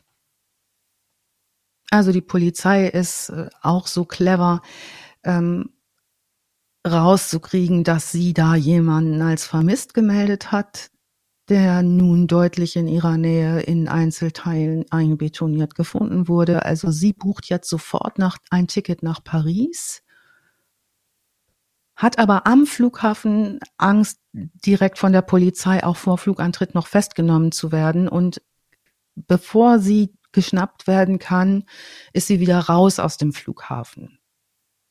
Die fahnden ja schon nach ihr, Ermittler sind bereits eigentlich schon am Gate, um sie festzunehmen, aber sie springt in ein Taxi und fährt für 750 Euro nach Italien. Warum? Fragt der Taxifahrer. Ist ja nicht so ungewöhn äh, sehr gewöhnlich, dass man da sagt, irgendwie wollen wir doch mal kurz von Wien nach Italien. Sie sagt, sie hat dort einen Auftritt mit ihrer Flamenco-Gruppe. Nur sagt der Taxifahrer, alles klar, dann fahren wir mal los. Und die Polizei ermittelt jetzt recht flott weiter und stellt jetzt fest, Junge, Junge, die hat ja den J als vermisst gemeldet, untersuchen die Wohnung, haben damit natürlich auch alles Recht, in ihre Wohnung zu gehen und finden Georg, man kriegt's nicht weggeputzt, Blutspuren. Untersuchen das, also ähm, zack, europaweite Fahndung, das geht alles sehr schnell. Sie checkt jetzt unter falschem Namen in einer Pension in Tolmezzo ein, haut aber am nächsten Morgen von dort schon wieder ab, am 8. Juni 2011, bevor die italienischen Cops sie zu fassen kriegen. Die sind knappes Stündchen nach ihr da. Sie fährt jetzt mit einem Bus nach Udine. In Udine lernt sie Ivan kennen, der ist Straßenmusiker. Der nimmt sie jetzt zwei Tage auf, dem erzählt sie irgendwie, dass sie äh, Wohnung braucht und sie macht, was sie kann. Sie bekocht den. Der wird jetzt aber misstrauisch, weil er auffällig viele Fahndungsnachrichten in seinem Smartphone registriert, auf verschiedensten Kanälen, die er da abonniert hat und ähm, ruft die Polizei, weil sie ihm auch so ganz krudes Zeug erzählt von äh, gefundenen Leichenteilen, aber auch, dass sie sich selber das Leben nehmen will. Das macht irgendwie alles keinen Sinn für den. Und ähm, er ruft die Cops. Die kommen auch und am 10. Juni 2011 gegen 7.30 Uhr morgens wird sie in Udine festgenommen. Die österreichischen Behörden stellen sofort ein Auslieferungsgesuch für sie und sie wird ausgeliefert. Inzwischen ist die Leiche natürlich als Herr J identifiziert worden.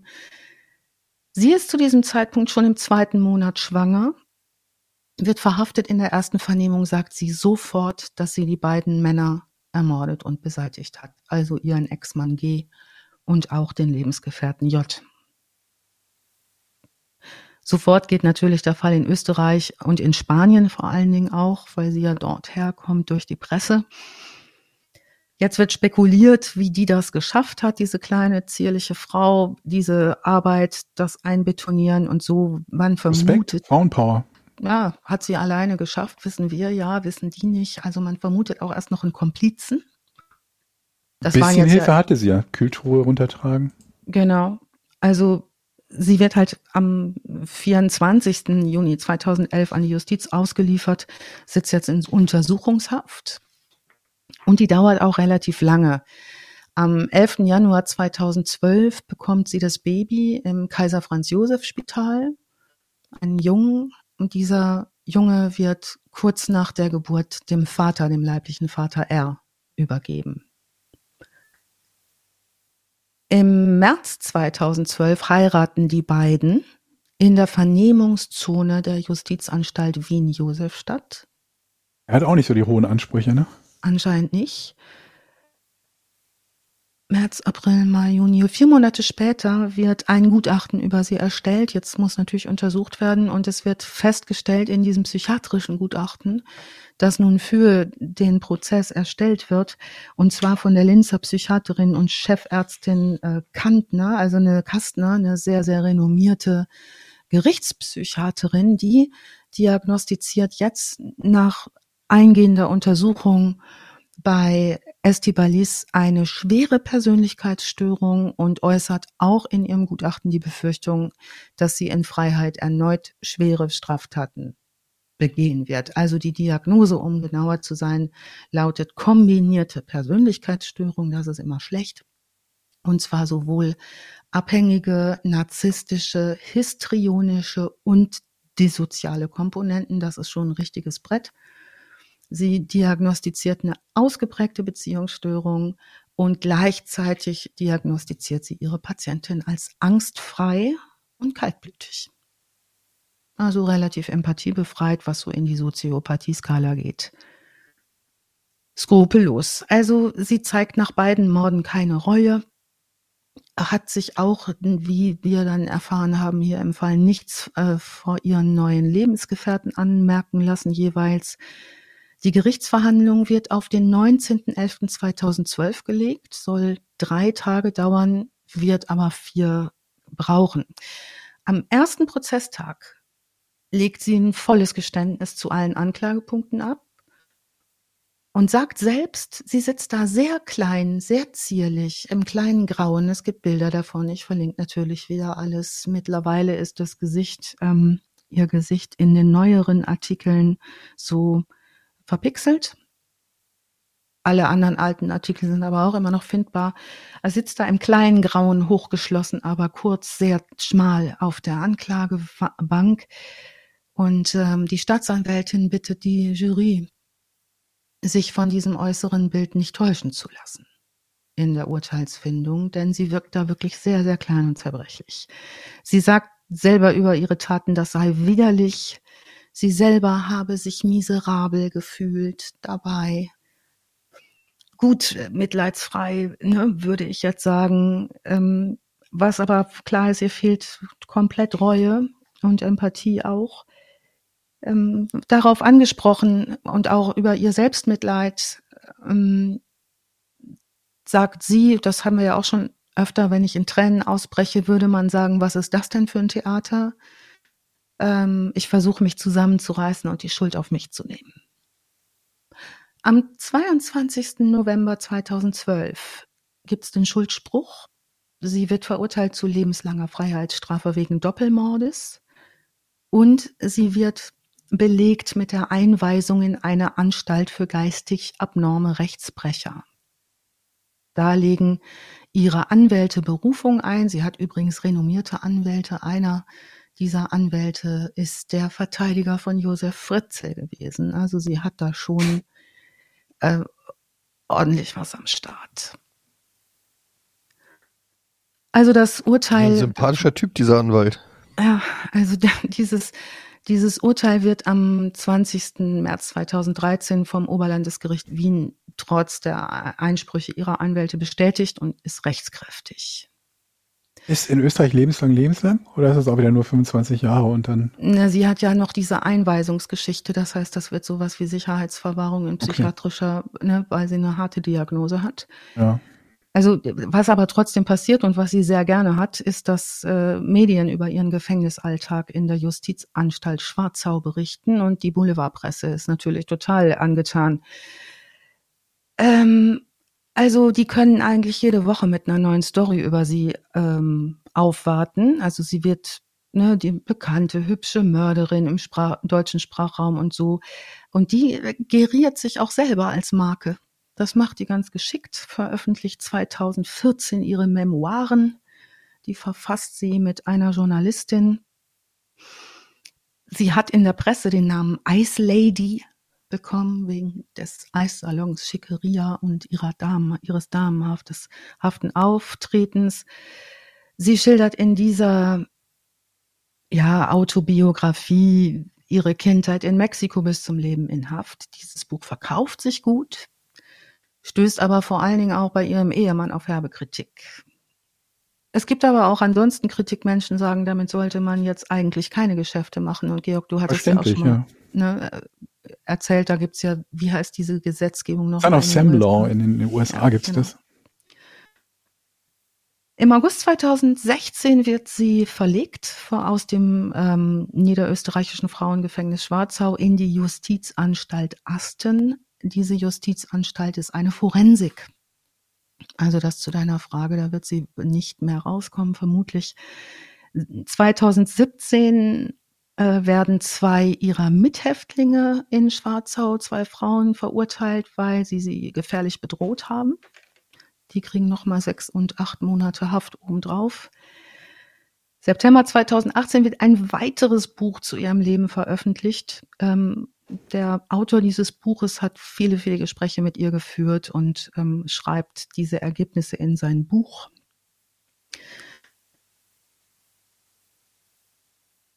Also sie hat noch mal eine in, durch dieses Buch wird eine Beziehung zu einem Mithäftling namens Martin L. öffentlich Vorher hat sie sich vom Ehemann ihres Sohnes getrennt. Und nach dem Bekanntwerden der Beziehung mit Martin L. wird sie in eine andere Haftanstalt verlegt. Vorher hat sie sich noch verlobt. Im August 2018 erst äh, lassen sich sie und ihr Ehemann R nach sechseinhalbjähriger Ehe scheiden. Und das Letzte, was wir wissen, ist, im Juli 2090 trennt sie sich auch von Martin L. Still a better love story than Twilight. Ich könnte was dran sein. Fast gesagt, so, ich muss los, mir brennt was in der Küche an. Es riecht hier verbrannt tatsächlich. Ich muss gleich mal die Küche checken, ob meine, meine Tochter schon.